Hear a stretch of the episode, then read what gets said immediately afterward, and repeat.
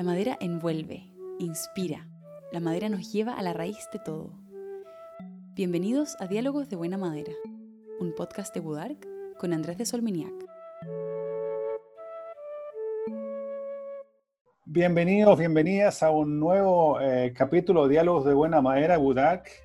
Estamos acá con eh, Guillermo Acuña, eh, destacado y querido arquitecto de nuestro país, que está en este momento desde Chiloé, llevando este momento, este es un momento pandemia, pero muy activo por los proyectos que vamos a conversar con él.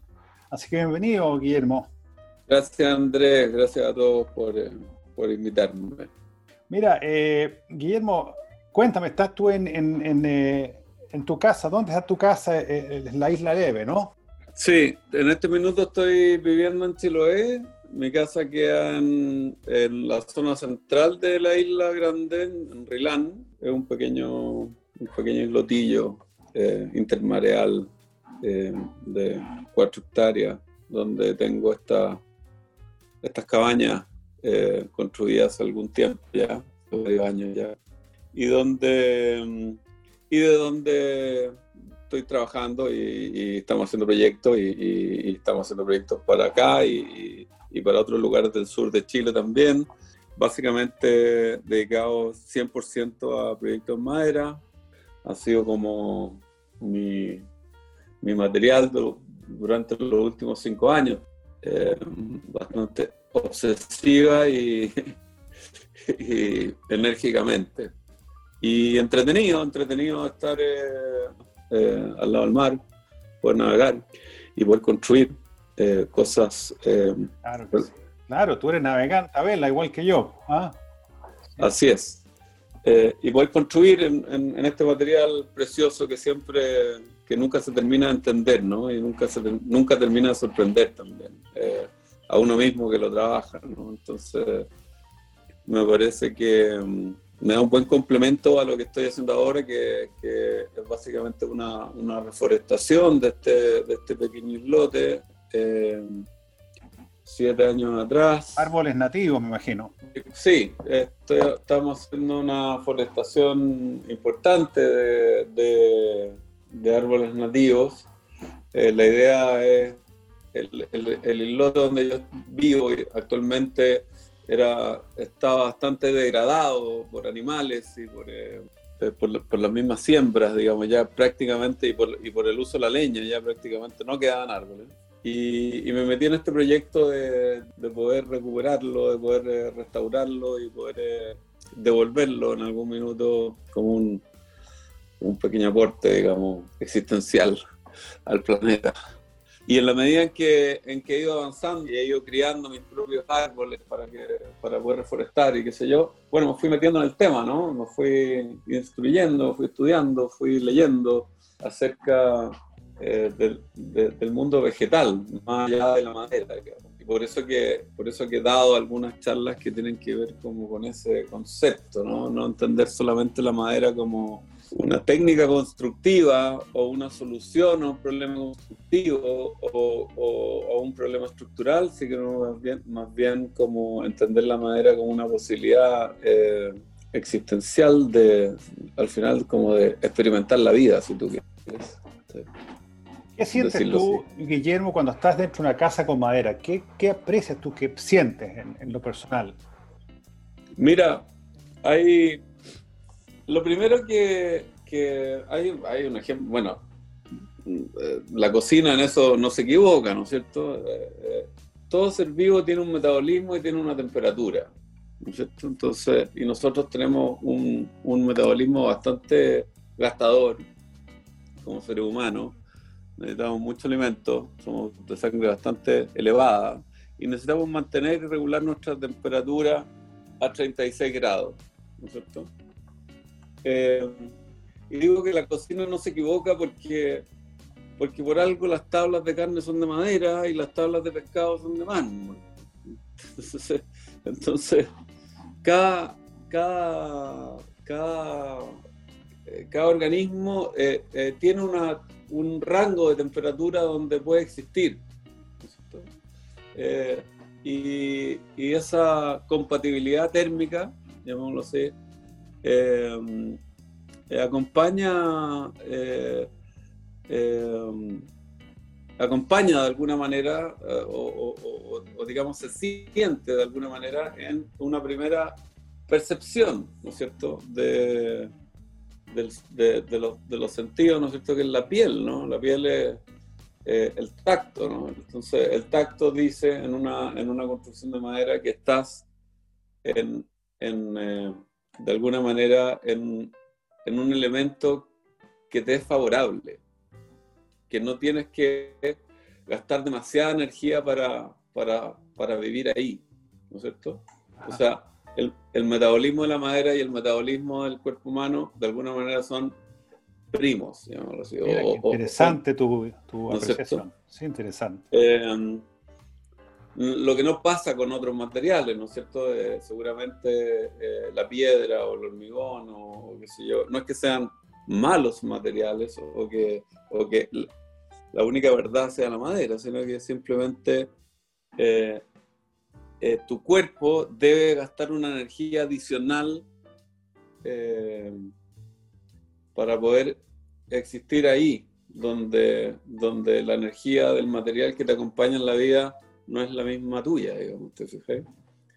Em, creo que en una piscina o, en un estanque, nada mejor un pescado que un ser humano, ¿te fijas?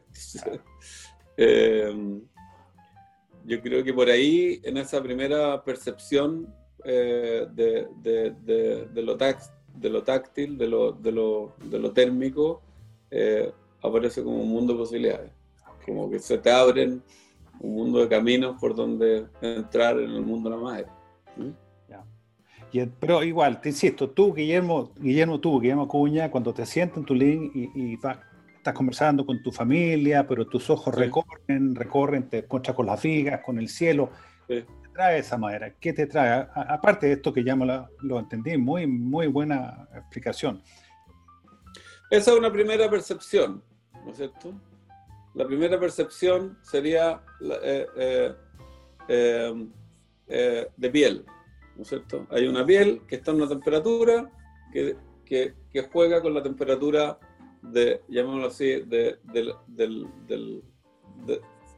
la fibra vegetal. ¿no es cierto? Nosotros nos, arropamos de fibra y la madera es fibra. O sea, eh, un árbol es un, eh, al final es un, es un, pasto grueso, depende de la escala, ¿no? ¿Te fijáis? Eh, entonces, creo que estamos en esa compatibilidad. Una segunda cosa es cómo descansa el ojo, otro sentido, ¿no es cierto? Vimos cómo descansa el tacto, ahora cómo, cómo se compatibiliza la madera con el ojo. ¿Estáis? ¿Qué podría decir de eso? Eh, primero que no tiene brillo. Naturalmente, la madera es eh, eh, de alguna vez puede llegar a ser lustrosa, pero nunca brillante. Puede estar lustrada, pero no, no, no es no pulida. No, se llega, no se llega a un pulimiento en que tú sacas un espejo. Es imposible.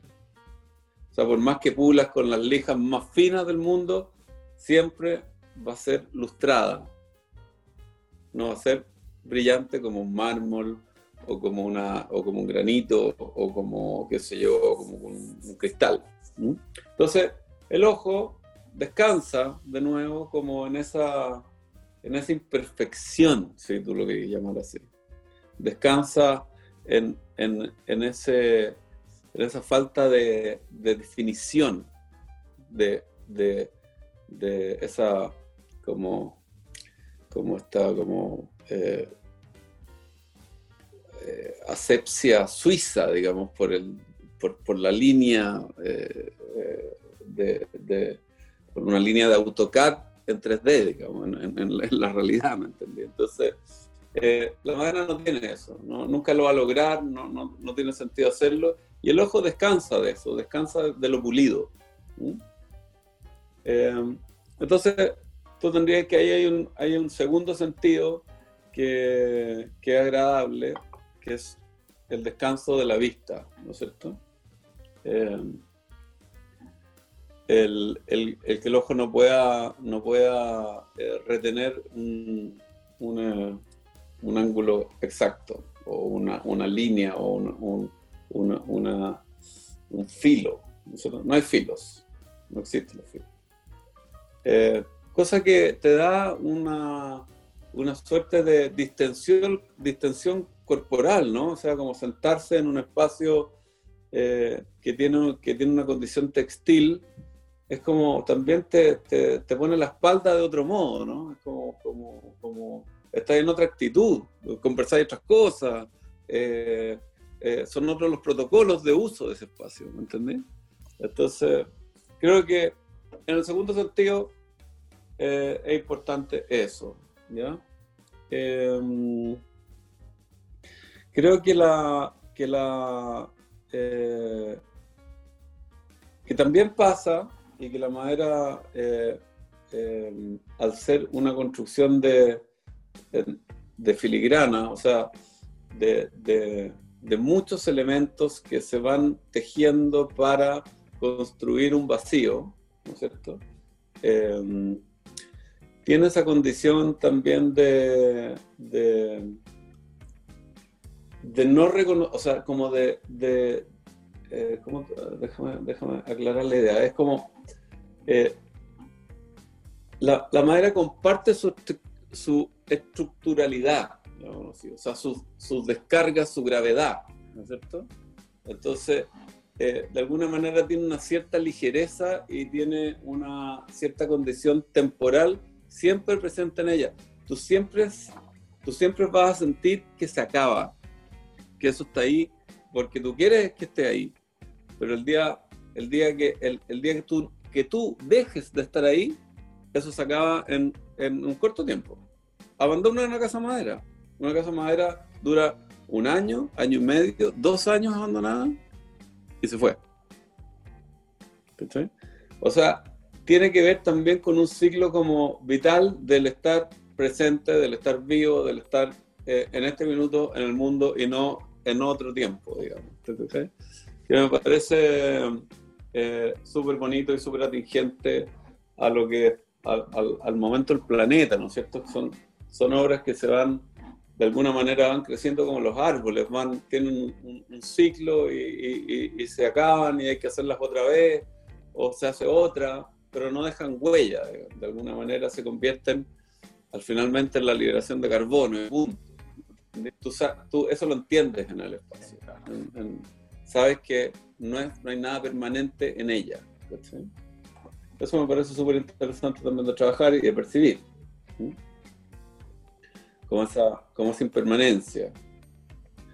Eh, y yo creo que así, eh, bueno, eh, van, van, van sumándose, ¿no es cierto?, eh, eh, en las condiciones perceptivas que tú puedes optar en una construcción bien hecha, por supuesto, con sentido y, bien entendida, desde luego, em, en, el, en, la posibilidad de, de habitar una obra con esas características, ¿no? Como de, de una condición también eh, de una belleza también, que lo, que llamamos siempre es como de una belleza como negativa, o sea, en el sentido de que está también en la temperatura de lo exterior, está es, eh, sobre todo en, la está en una condición de, de no sé, desde, desde los climas más, más áridos hasta los climas más húmedos, más boscosos, la madera funciona eh, eh, desde tamizando la luz en el desierto, ¿no es cierto? Y, provocando una sombra como la sombra del algarrobo, ¿no es cierto? la sombra del chañar, en San Pedro de Atacama o, o, qué sé yo, en Salta, en Cucuy, donde sea. Eh,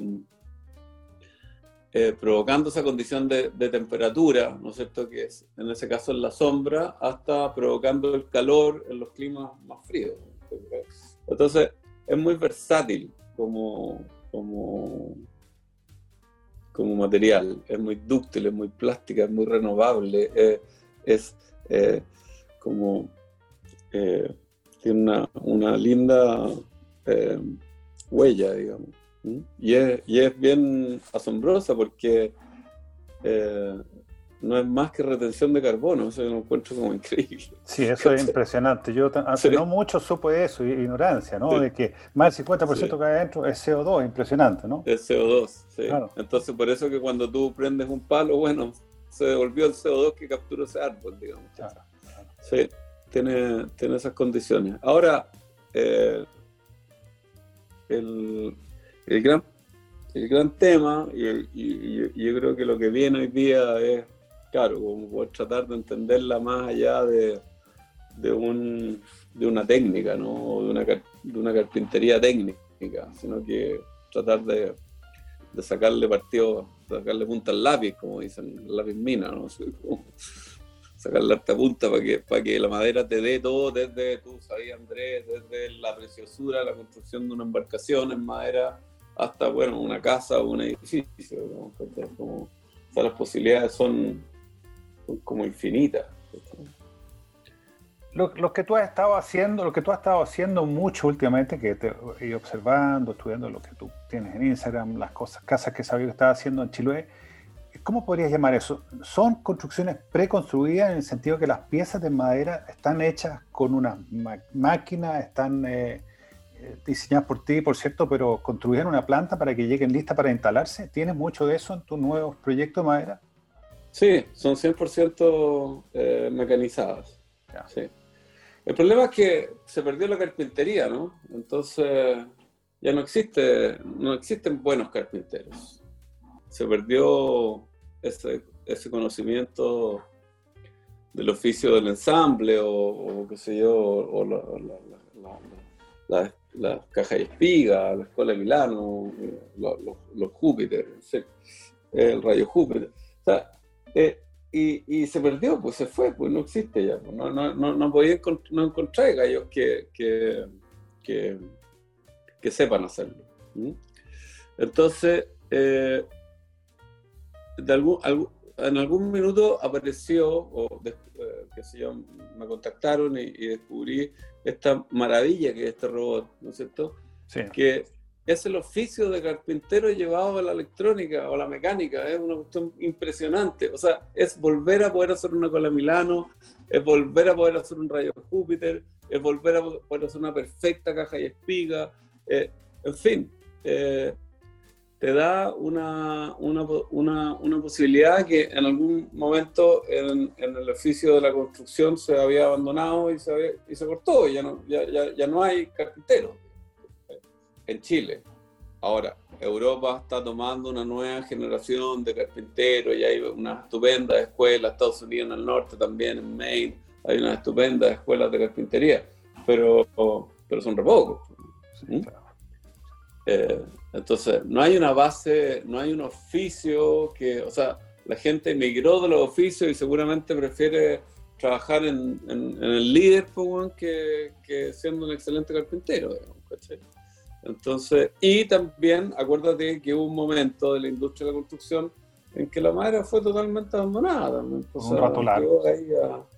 A, a, lo, que, a, lo, a lo que se podía, pero, pero fue reemplazada por el volcometal, por, por qué sé yo, por las volcanitas, por los materiales ligeros, por, el, por el hormigón, por el ladrillo, por lo que sea, ¿no? Entonces, también muy golpeada por las normas chilenas de ingeniería, que se encargan de, al final de llevar todo a hormigón armado, digamos. Entonces, eh, em, creo que, creo que el, el poder rescatar esta manufactura y este, y este, y este conocimiento ancestral de cómo se trabaja en madera eh, fue fantástico desde hoy día la mecanización, desde el CAD. Y, lo, y, la otra posibilidad que me parece que súper buena, sobre todo, en yo trabajo en Chile, hago cosas para Chile, no tengo ninguna cosa internacional, o no, no, no, no, no, ahí, ¿cachai? Pero eh, pero me parece fantástico aprovechar el enorme, la, enorme catástrofe forestal de CONAF en, toda la octava región, en la novena y la séptima, eh, y construir en pino. Entonces, no ocupamos, en, la oficina no, no, se ocupa ni un palo que sea madera nativa. Eh, ni importado, ni exportado, ni con certificado, ni no con certificado. O sea, se ocupa, pino nacional eh, laminado para su estabilidad, se cámara, por supuesto, y, bien trabajado, pero, pero, pero estamos tratando de, no eh, de no comprar en aserraderos informales, ni, o sea, yo, yo, veo acá en Chiloé como ya no quedan árboles y no queda agua tampoco. Sí, porque está un efecto de, que no haya bosque, lógico. Obviamente, pues no, habiendo glaciares, eh, bueno, el bosque son los glaciares, pues, son los que retienen el agua, Entonces, eh, creo que ahí también nosotros como país tenemos una, una, una, una demanda y como arquitectos de, de Chile deberíamos ir para allá. Bueno, Alberto Mozó ha hecho desde hace mucho tiempo un gran, gran trabajo al respecto.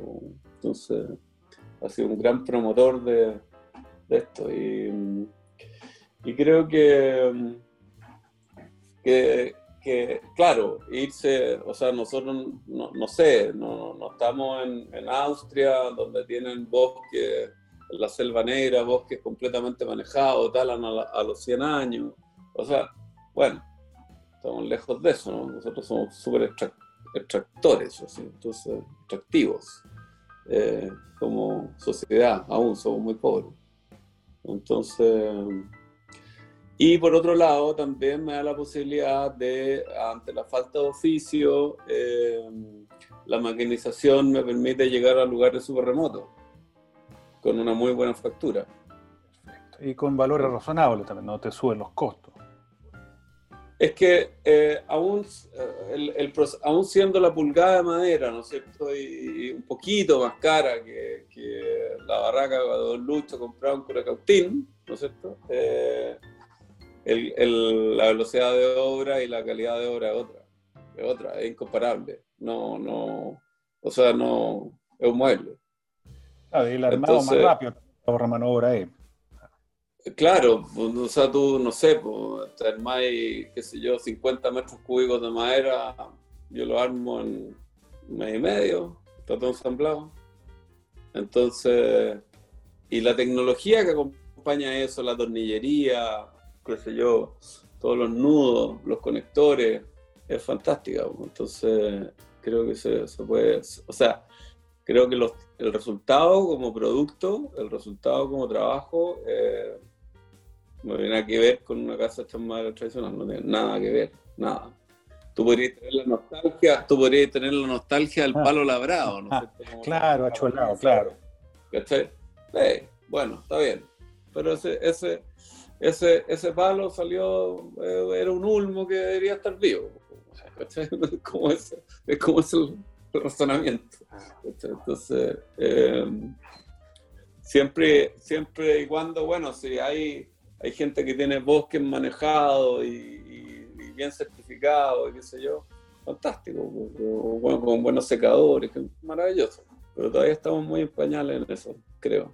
Pues, tú sabes que Estados Unidos, algo que uno no, no piensa, Estados Unidos hoy día tiene más bosque nativo en pie que hace 100 años, y si tú proyectas la población, es decir, los 300 y tantos millones de hoy, en ese tiempo hayan sido 90 o 80 millones, de personas, imagínate, han sido capaces porque han tenido un trabajo serio, sistemático, permanente con la madera, ¿ah? con los árboles. y ahora estamos trabajando unos proyectos con Binderholz en Austria. Ah, mira. Un proyecto más grande. Y ellos, todo, lo, todo el abeto que, que tienen es de la selva negra. Ah, claro. Y, y, son bosques nativos manejados, ¿cachai? Y cosechados a los, sobre los 80 años, eh, no se, se, cosecha solamente el árbol que está, que, o sea, se entresaca, digamos, no, no, no, se, no se tala, no existe la noción de talaje. Y son tipos que venden, pues, no, no, me acuerdo la cifra exacta, no la tengo en la cabeza, pero son millones de metros cúbicos al año en madera, millones. Eh, y mantienen su, su, paisaje, mantienen su, imagínate, pleno selva negra, o sea, eh, tampoco muy grande la selva negra, ¿cachai? Nosotros estamos acostumbrados a otras escalas de bosque, un bosquecillo. Sí, mira, yo estuve por allá porque tengo una nieta que vive en una ciudad que está en, la Selva Negra Alta, Schwarzwald. Y estuve leyendo porque estaba ahí, quería informarme. Son como 600.000 hectáreas lo que comprende toda la Selva Negra. Claro. Y también lo interesante de esto, digamos que en, alguna época con ciertos auges de Europa, no sé si en 1500, en 1700, no sé cuándo fue, lo vi por ahí, causaron pero unos desastres con la selva y después se restringió y lo extraordinario es que la naturaleza se regenera muy rápido si tú le das un espacio, como lo estás haciendo tú con tu isla, como lo hicieron ellos ahí. Pero fíjate que mi experiencia, cuando ya eh, es cierto, se regenera rápido cuando, cuando está en un punto, el ecosistema no, no ha sido destruido. Ajá, sí. Pero cuando el ecosistema ha sido destruido, no solamente la selva, sino que eh, cuando ha llegado la erosión, llegan los vientos, llegan las lluvias horizontales, ¿no es cierto? Llegan, llegan pestes, llegan bichos que no tenían que por qué estar. O sea, se rompe esa cadena colaborativa entre los hongos, eh, los insectos, los pájaros, ¿me entendés? Y cuesta mucho, mucho, mucho recuperarla, mucho. O sea, yo te digo, yo después de siete años acá, estoy recién viendo los primeros resultados, ¿cachai? Porque regenerar el ecosistema, porque no es plantar un árbol. si un árbol lo plantáis solo, lo dejáis a, 30 nudos de viento eh, eh, por el oeste, el árbol no va a crecer. ¿No es cierto? Solamente puede sufrir. Entonces va a ser ralo, va a ser poca fotosíntesis, va a producir poco azúcar, su, su engrosamiento de tronco va a ser despreciable al año, ¿no es cierto? Entonces, encontré un árbol ahí como entonces tú decís cuando, cuando, cuando se quema la Torre del Paino, ¿no es cierto? Y dice, ah, reforestemos Patagonia, que sé yo, vamos todos y plantamos todo arbolito. No es el arbolito el que se perdió. Por supuesto que se perdió el árbol, pero se perdieron los hongos, se perdieron los insectos, se perdieron los pájaros, se perdieron los gusanos. O sea, todo se quemó. Entonces tú decís, cuesta mucho, cuesta mucho, mucho reconvertir un ecosistema que ya pasó de un límite mínimo. Entonces, claro, cuando tení eh, a lo mejor pedazos de bosque, ¿no es cierto?, que sufrieron o que fueron talados o que, la, naturaleza se encarga como de, volver a, ingresar con sus plantas fundadoras, con las nalcas, con las quilas, qué sé yo, por lo menos acá sí funciona la cosa, ¿no es cierto?, en Chile. Eh, pero de ahí a que se forme el ecosistema para que, para que los árboles puedan crecer sanos y tener un, un árbol semillero y que esos semilleros eh, eh, tienen fruto y que los pájaros repartan las semillas y que los insectos no se pega y, que los limpien y, que y la red de hongos los comunique. Y, eso es mucho tiempo. No es fácil porque eh, tus condiciones exteriores de, clima cambiaron completamente. Se afectaron completamente, sin duda. Se afectaron completamente. Entonces, eh, yo, yo, lo viví, mira, hay, hay, una, hay, una, hay un libro, hay, una, hay, hay una, unos libritos que, que, es muy bonito, que, que un poco eh, y que es de una niña que, que es botánica y que hace, me parece que en una hectárea y media, dos hectáreas cerca de Colico, una, un bosque. Eh, y ella cuenta su experiencia de, de hacer este bosque de, y cómo formar el ecosistema. Y después se llama El bosque en tres miradas. Yo lo recomiendo porque para que lo, lo que les gusta la botánica y lo que quieran entender la madera es una buena entrada. Y ahí te, relata y, y, lo que se demoró ella en 20, 25 años en poder como reestructurar el ecosistema. Yo digo, yo llevo, Andrés, llevo este año mi número 10, me parece, y te diría que es la primera primavera que digo, ya, ya. O sea, ya hay bicho, ya hay hongo, ya hay, ya, le vamos a empezar a ganar al clima. ¿Está Le vamos a empezar a ganar a los vientos, le vamos a empezar a ganar a la sequía le vamos, a empezar a ganar a la radiación, a los UV en verano. Recién hoy día, 10 años después. es que no hay que llegar a esos límites, como dices tú, no hay que llegar a ese... Es que claro, pero es que, es que hay mucho de eso, ¿cachai? Yo, yo, yo miro el corcovado con tatu, y digo, puta, Todos los días lo doy gracias a Tompkins. Sí, pues sin duda que sí. sin duda. Es decir, ¿cuánto nos echamos si el bosque en Chile empezaba en Copiapó? Acuérdate que los tijerales de la iglesia de San Francisco, los palos dicen, yo fui sacado de la dehesa, las pataguas. Ah, mira. O sea, la dehesa era un bosque. Entonces, el, el, a donde dice la, la casa está la invernada, que son los bosques son los bosques valdivianos que quedan en la cordillera Curicó. Ahí te das cuenta cómo era la cosa, llenos de laureles, eh, roble, coihue, canelo, eh, o sea, una, eh, olivillo, una diversidad. Una riqueza maravillosa. Claro, ¿cachai? Entonces, entonces bueno, ¿cómo actuamos desde ahí? No sé. Me parece un desafío, me parece un súper lindo desafío. Yo, yo no veo esta cuestión como terminal, lo veo como una... Un proceso, un proceso de compromiso. Un proceso de que cada, cada uno, eh, oye, cada uno puede ser un Tompkins, en lo que tenga, 500 metros, 600 metros, 1000 metros, 2 hectáreas, 50, 300 mil, ¿cachai? Es lo que pueda, ¿cachai? Pero no descansar que otro lo va a hacer, lo va a hacer, tiene que hacerlo Pero no lo va a hacer el Estado, ni lo va a hacer la CONAF, ni lo va a hacer nadie, lo va a hacer tú, ¿cachai? Con tu pega. Pues, no, no, me queda, no me cabe duda que Estados Unidos haya plantado y esté protegiendo más, más selva de... Piensa tú que John Muir, ¿no es cierto? Eh, sí, el famoso bosque... El presidente Roosevelt de, de, hacer el primer parque que existe en, en América. Cerca de San Francisco, claro. Claro, entonces eh, son tipos que, que, tuvieron a Soró, que tuvieron a Barros, que, o sea, son tipos súper conectados con la naturaleza, una parte de ellos por lo menos. No sé si habrían votado por Trump. Oye, bueno, a, propósito, de hacerte otra pregunta de, tu, de, de tus obras. Tú, tú, trabajas mucho con el color rojo, de hecho, en la casa que está ahora, para mí, mi maravilla, tienes también rojo adentro. Eh, ¿Por qué usa el rojo en la madera? ¿Tienes alguna razón? Eh, algo leí, pero cuénteme tú, por favor. Lo he ocupado como en distintas, lo he ocupado en distintas, mira, el rojo, el, el, rojo tiene, eh, en el sur de Chile tiene una, una condición súper especial. a los insectos no les gusta el rojo. A los tábanos tampoco. Si tú ves la eh, brotación de la hoja en cualquier árbol eh, nativo, es siempre roja, roja furiosa. Ah, ok, ya. Para que no se lo coman los insectos.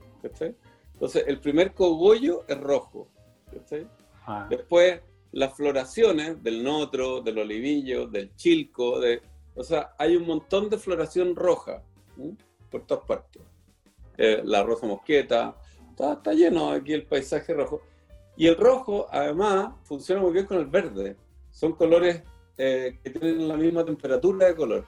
Entonces, te diría que que me gusta por eso, porque, porque de alguna manera está, está presente en el árbol, no es ajeno al árbol. O sea, el árbol cuando, cuando está echando su, su brote en primavera, los de caduca, o cuando el coihue, los de, los de perenne, eh, renueva su hoja, eh, fíjate en los colores que tienen. O sea, son rojos, pero de una intensidad. Lo que pasa es que la hojita muy chica, pero si tú lo miráis con una lupa, el rojo es así, pero eh, qué sé yo, de una frecuencia de color, que, o sea, cualquier escarabajo sale arrancando, ¿me entendí? Es linda esa temperatura de los bosques, como al crecer el, al crecer el, árbol en, en, la época estival. y cuéntame de tus los techos. Yo estoy intrigado con tus techos. El techo que tiene en la casa de Riñigüe, en, el, desagüe, ¿no? En en Riñigüe. El mismo techo de tu casa. Estos techos, ¿cómo te inspiraste? ¿Cómo llegaste a definir así tus techos? Mira, no sé si tengo un techo, o, o sea, como que de repente soluciono problemas, más bien. El, el, eh, los techos tratan de solucionar dos cosas. Primero, el agua, ¿no es cierto? Como darle una, una, conducción al agua. Recuerda que nosotros estamos en una zona que, en el caso de Riñihue, es bosque valdiviano, o sea, estoy hablando de, de las zonas más lluviosas de Chile. Dos mil milímetros, claro, por lo menos. Dos mil y tantos milímetros, ¿no es cierto? Casi como caleta tortel, para que te imagines la, la, envergadura de la lluvia. Entonces, estamos en una latitud que, bueno, que afortunadamente llueve. Entonces, había que hay, que, hay que resolver el agua, pero para resolver el agua primero hay que resolver otra cosa, que me di cuenta estando acá, que es eh, resolver el, las condiciones de, de, asolamiento y viento. Porque el sol eh, eh, hace en las diferencias de temperatura y de noche trabajar demasiado las cubiertas, ya sean membrana, sean zinc o sean tejuela. Eh, la tejuela funcionaba súper bien cuando, cuando acá en Chiloé o en, o en Puerto Vara o en, qué sé yo, Frutillar o lo que sea, el mismo Riñihue llovía el doble de lo que llovía hoy día. ¿me entendés? Porque se mantenía en una condición de humedad. El alerce, eh, hasta al, ser aceitoso, ¿no es cierto?, mantenía su capacidad de aceite en el interior de la célula de la madera. No se secaba ya, ¿no? no pasaba por el secamiento y después la humidificación, o sea, secado y humidificación. Entonces me di cuenta que había que hacer cubiertas de sacrificio, que yo llamo, que son eh, una piel que tiene por objeto proteger a, la segunda piel que tiene otro destino que la primera, ¿no es cierto? La primera, la primera piel tiene un destino, llamémoslo así, solar, radiativo, eh, eh, eh, que tiene que ver contra las exposiciones de los, de los, de los elementos, ¿no es cierto? Fuertes vientos, fuerte lluvia, radiación, ¿no es cierto? Y cambios de temperatura bruscos. Entonces, la primera piel te regula todo eso. Evita que haya cambios de temperatura bruscos, es una primera coraza a recibir las inclemencias del tiempo, ¿no es cierto? Y la segunda piel queda liberada solo para el agua. ¿sí? Solo para recibir el, el, eh, el, problema mayor, ¿no es cierto? Que es resistir un invierno. Ese es el problema mayor de las casas madres.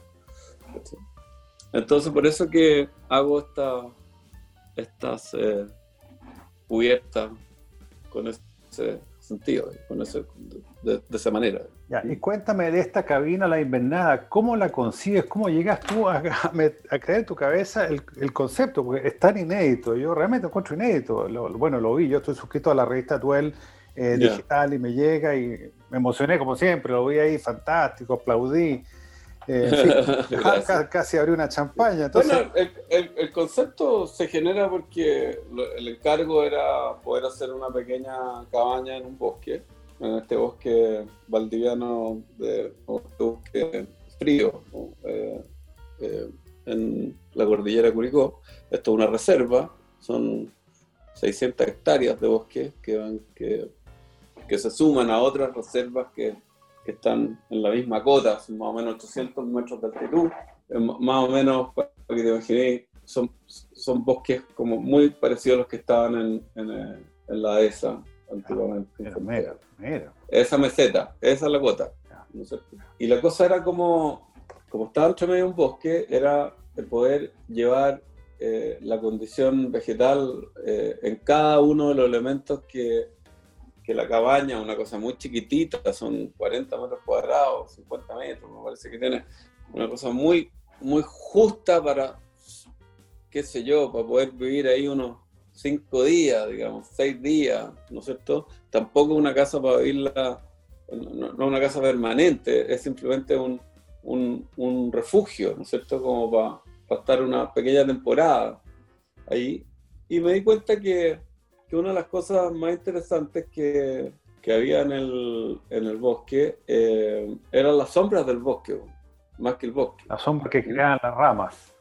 Claro, claro. La, la, la, distorsión del paisaje de la sombra proyectada sobre, un, sobre una membrana. Ajá.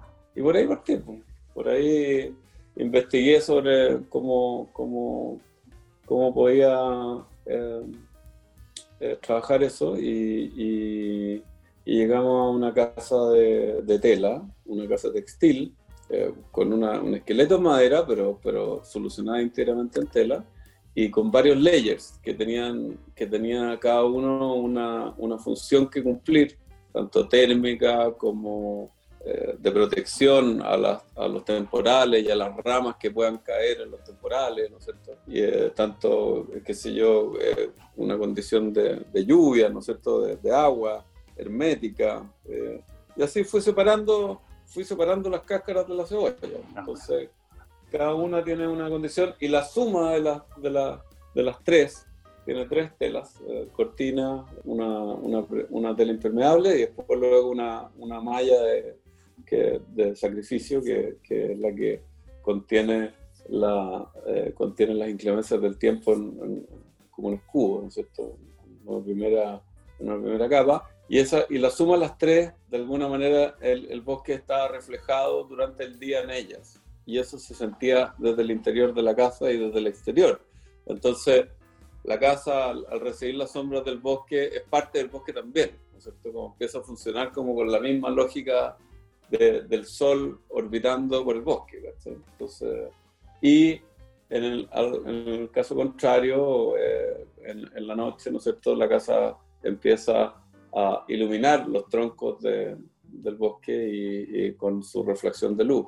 Entonces, ahí también está el trabajo del brillo, del no brillo, del espejo, del no espejo, del reflejo, de lo que uno ve, de lo que uno percibe, eh, de hay, hay, hay, hoy día la arquitectura, eh, como que la arquitectura siempre tiende como a, a ver todo a foco, ¿te fijas? Y yo encuentro que es una lata, porque es como eh, ver estas películas en 3D, así, como, estas películas de realidad virtual, que le veía hasta la espinilla a la pobre niña, entonces se perdió, se, se perdió la, la parte imaginativa del asunto, Entonces, creo que el foco y el, y el no foco como, como percepción es súper interesante también de trabajar, como de, de, no ver el paisaje nítidamente de frontón, o sea, como de frontón. Eh, y, y sí poder apreciar la sombra, sí poder apreciar siente, Lo sientes, por eso es lógico. Claro. Y cuéntame de tu casa en Isla Leve, porque yo lo vi en esa revista también, la Duel, que saliste en, en portada, la leí con mucha atención la compré acá en Estados Unidos. En fin, eh, se destacaba mucho, en otras publicaciones también vi que destacaban mucho esas escaleras que tú vas teniendo para subir paulatinamente. ¿no? ¿Qué, cómo fue eso, esas escaleras para subir? Mira, en, acá eh, yo tengo, eh, acá en la casa, no, es una casa, son, son como pequeñas casas. No hay una casa grande que tú digas, en un link, comer cocina, dormir de servicio, no, eso no existe. Acá son, son pequeñas casas de entre 40 y 60 metros cuadrados em, que comparten un espacio común donde, sí, si se habitan, eh, nos podemos juntar y comemos y jugamos y qué sé yo, y se conversa y se hace, eh, qué sé yo, vida más, más familiar. ¿te pero yo vivo en una, en una de esas casas, en, una de ellas, eh, tiene, mi casa tiene 55 metros cuadrados, em, y, vivo perfectamente bien ahí, no necesito cuadros, no necesito, eh, no necesito un montón de cosas que necesito una casa, no necesito esculturas, ni, ni objetos, ni, ¿cachai? Estoy simplemente en eh, un espacio que es eh, mi escritorio, eh, living, comedor, cocina, que está rodeado por, por, el jardín.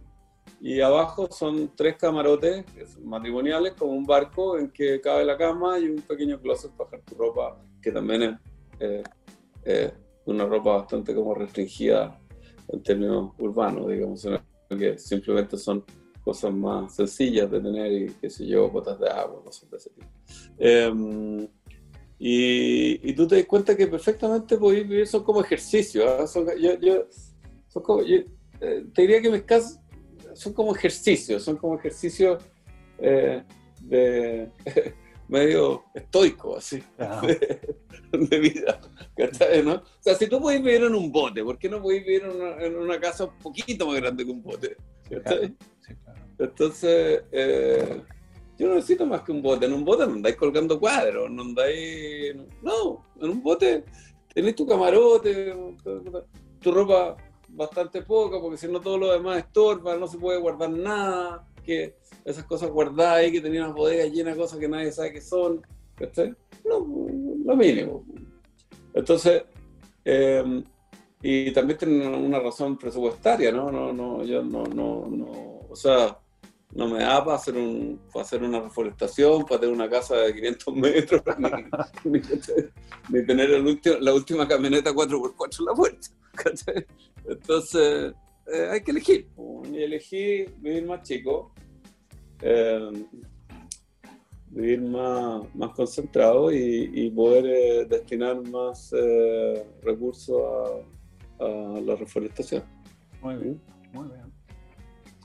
Que es lo que me da más placer. Me da mucho más placer que las casas. Bonito, mira qué interesante la beta que ha ido desarrollando, ¿no? Sí, así que uno tiene que fallar. Está muy bien. Oye, la, y la otra, por último te quería preguntar por la Casa Minga. Yo escuché algo por ahí que tú habías estado, estás aún involucrado en un proyecto que se llama Minga. El nombre es muy lindo, además sabemos qué connota en Chiloé, ¿no? Sí. Cuéntame de eso, por favor. Mira, eh, en un minuto eh, me contactó una compañía para desarrollar una, una casa eh, modular. Yo, la verdad es que soy medio como medio enemigón del módulo. Creo que creo que el módulo el, tipo container, digamos, creo que ahí pueden, pueden haber cajas y pueden haber conservas, pero seres humanos no pueden haber adentro. Eh, entonces, desarrollamos este, este prototipo, que es una, una casa que efectivamente se puede eh, eh, plantear en cualquier parte, o sea, una casa que no tiene fundaciones, que no necesita terreno, que es muy importante yo creo que las casas, yo creo que el, gran déficit que hoy día tenemos como, como, como, como mecanismo intelectual, así como, como cultural, te diría que es que la casa siempre la tenemos asociada a la propiedad de un terreno. ¿Mm? Entonces, eh, diseñamos esta casa que, que valía exactamente lo que vale una camioneta Toyota.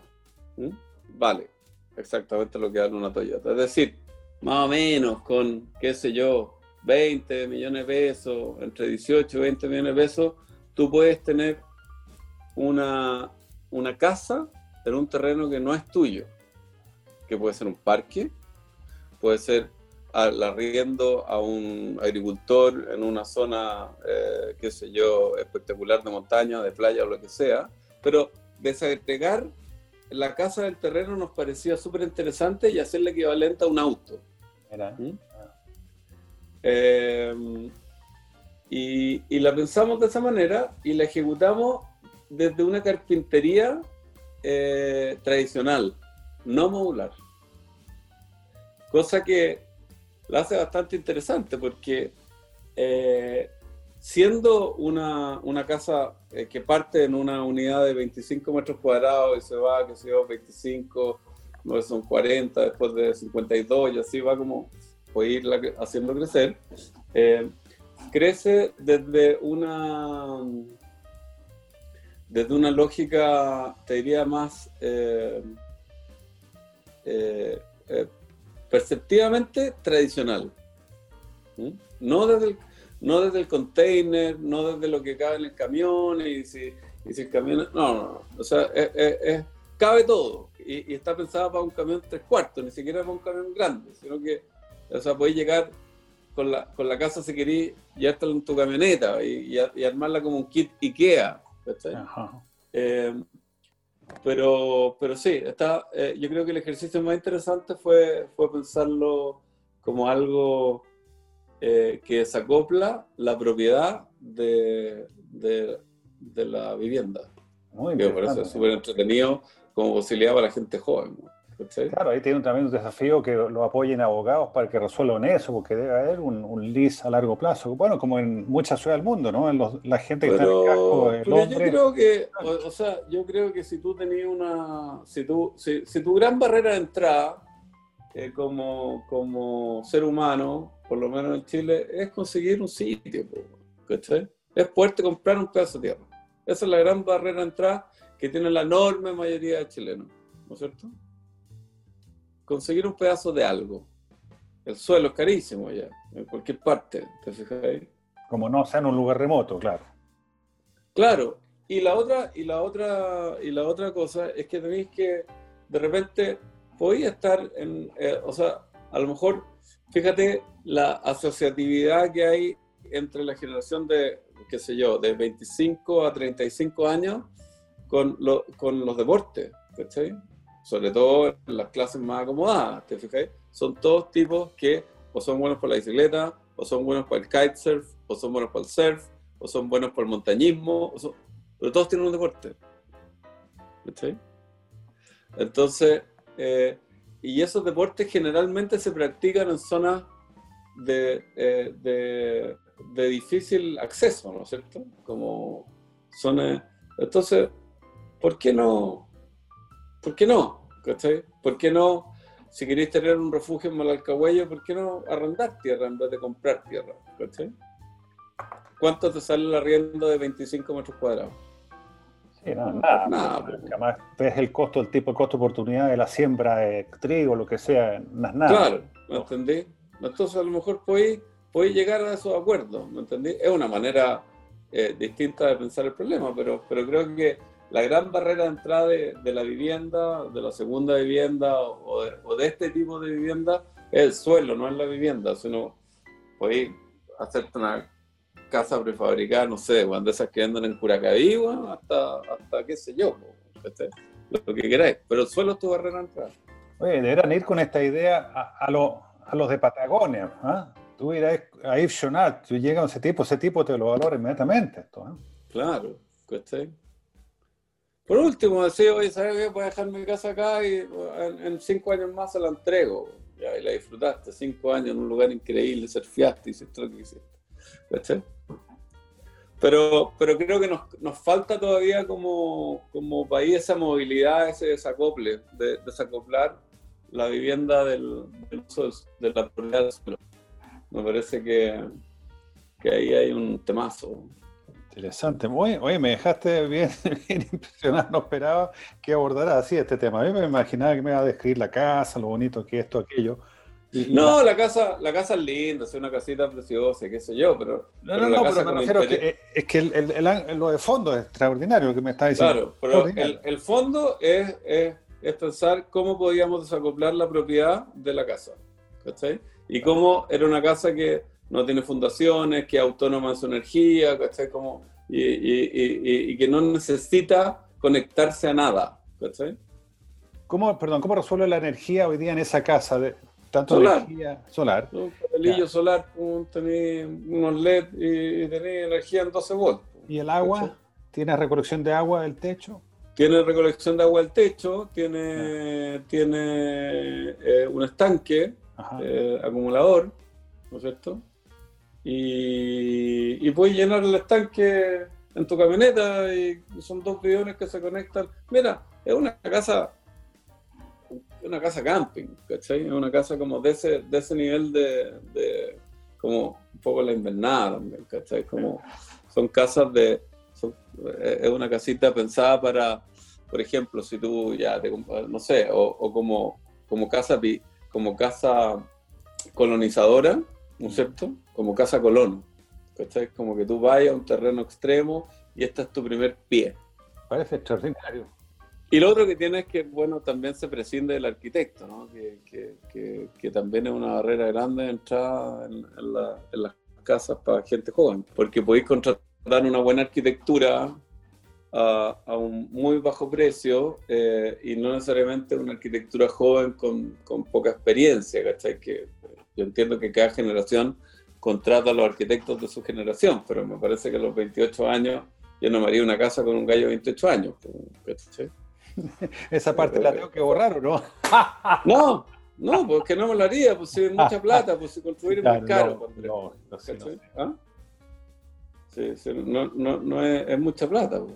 Pues, Entonces, creo que, que llevar... Eh, no sé, me parece que poder acceder a, no pagar arquitectura por un buen producto de arquitectura me parece estupendo. ¿Mm?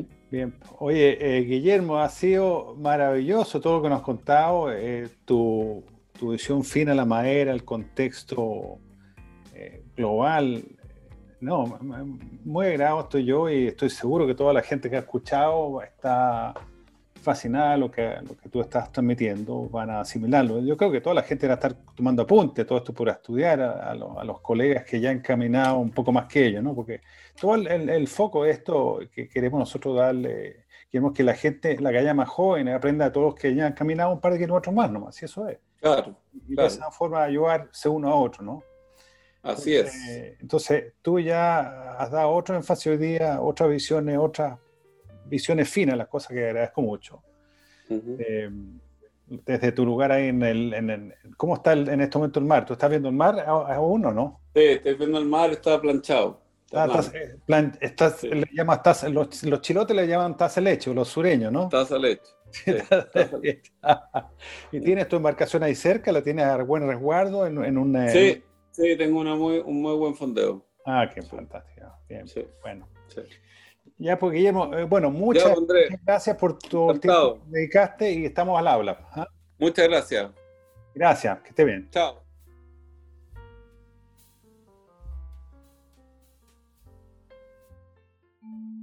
Este podcast ha sido producido por Budark. Síguenos en Instagram y Facebook o visita nuestro sitio web. Destacamos nuestro nuevo producto Maderas Yakisugi, ciprés carbonizado de Japón. Para más información, visítanos en wudark.cl.